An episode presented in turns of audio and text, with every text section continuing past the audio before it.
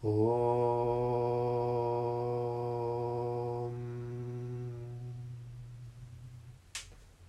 Sarasvati Namastubhyam Varade Kamarupini Vidyaramham Karisjami Siddhir Me Sada. Hola para todos, espero que te encuentres muy bien. Bienvenidos y bienvenidas a esta serie de audios acerca de la filosofía del yoga. Estaré compartiendo contigo vivencias, experiencias, artículos, reflexiones, entre otras cosas. ¿Qué es la práctica cualitativa de un asana? hay que practicar una asana con implicación, es decir, con un alcance. Cada asana tiene varias facetas como el equilibrio, el movimiento, la acción repetitiva, la reflexión, la penetración intelectual y la elevación. Mientras se practica el asana, hay que estudiar los cambios y transformaciones que se producen en el cuerpo físico, orgánico, fisiológico, la mente y la inteligencia. En una práctica sin reflexión predomina el movimiento y no la acción. La acción en realidad es algo más sutil que el propio movimiento.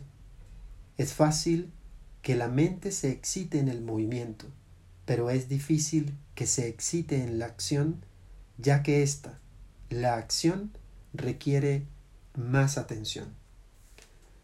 Sin la implicación de todas las envolturas del ser, la práctica se convierte en una acción conativa, es decir, que no hay una reacción por parte del receptor del mensaje.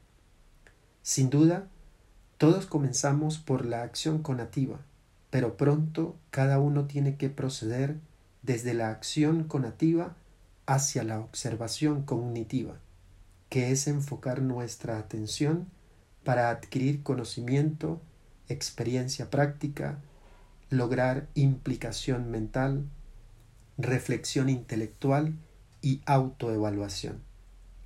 Hay que cambiar la actitud del cerebro testigo y del cuerpo como actor, manteniendo la inteligencia del corazón presente en todo momento. Normalmente, es el cerebro el que actúa sobre el cuerpo. Se da esa relación amo y esclavo. Pero en el asana, es al revés.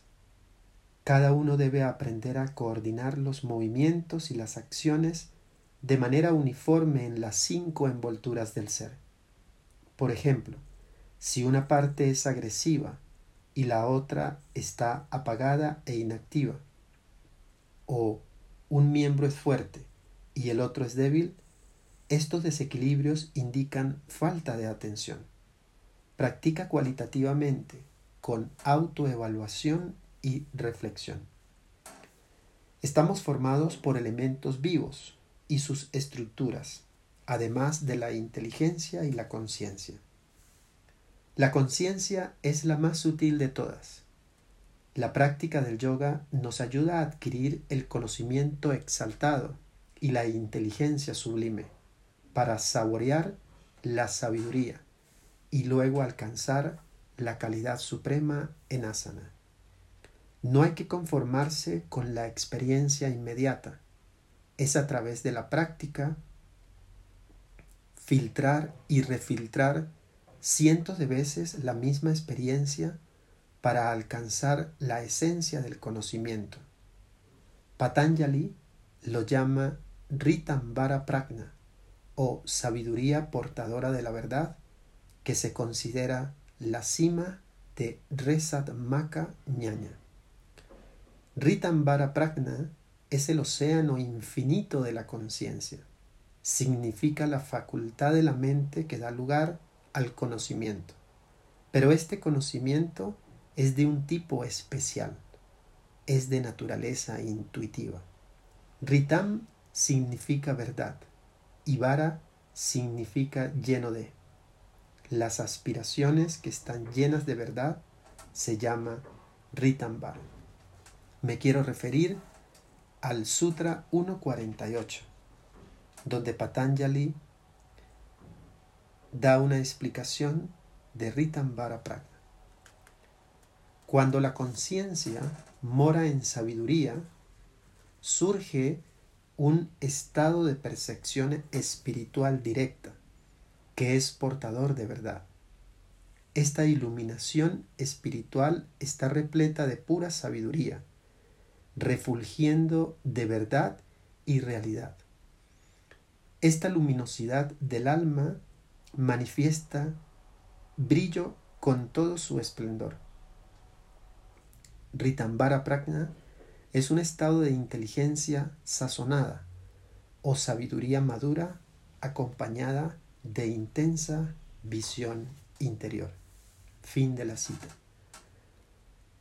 ¿A alguien le gusta beber café sin filtrar? Definitivamente uno disfruta bebiendo un café filtrado con que está lleno de aroma. De manera similar, la inteligencia subjetiva tiene que filtrar las experiencias varias veces para que la esencia salga como experiencia divina.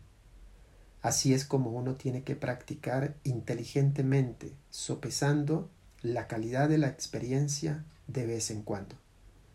Esta forma de práctica cualitativa es la única que lleva a uno hacia Viveka Kyati, o el estado exaltado de conocimiento lleno de sabiduría. Viveka significa correcto y Kyati significa conocimiento, por lo que Viveka Kyati significa conocimiento correcto. Ahora quiero referirme al Sutra 2.28. Mediante una práctica devota de los diferentes aspectos del yoga, se distribuyen las impurezas. La corona de sabiduría refulge gloriosa. En este sutra, Patanjali resume los efectos del yoga. Dice que mediante una práctica regular y devota se consumen las impurezas del cuerpo y mente del sadhaka. Desaparecen las causas de aflicción y se adquiere la corona de la sabiduría. Esta sabiduría y éxito mantienen al sadhaka inocente y libre de todo orgullo.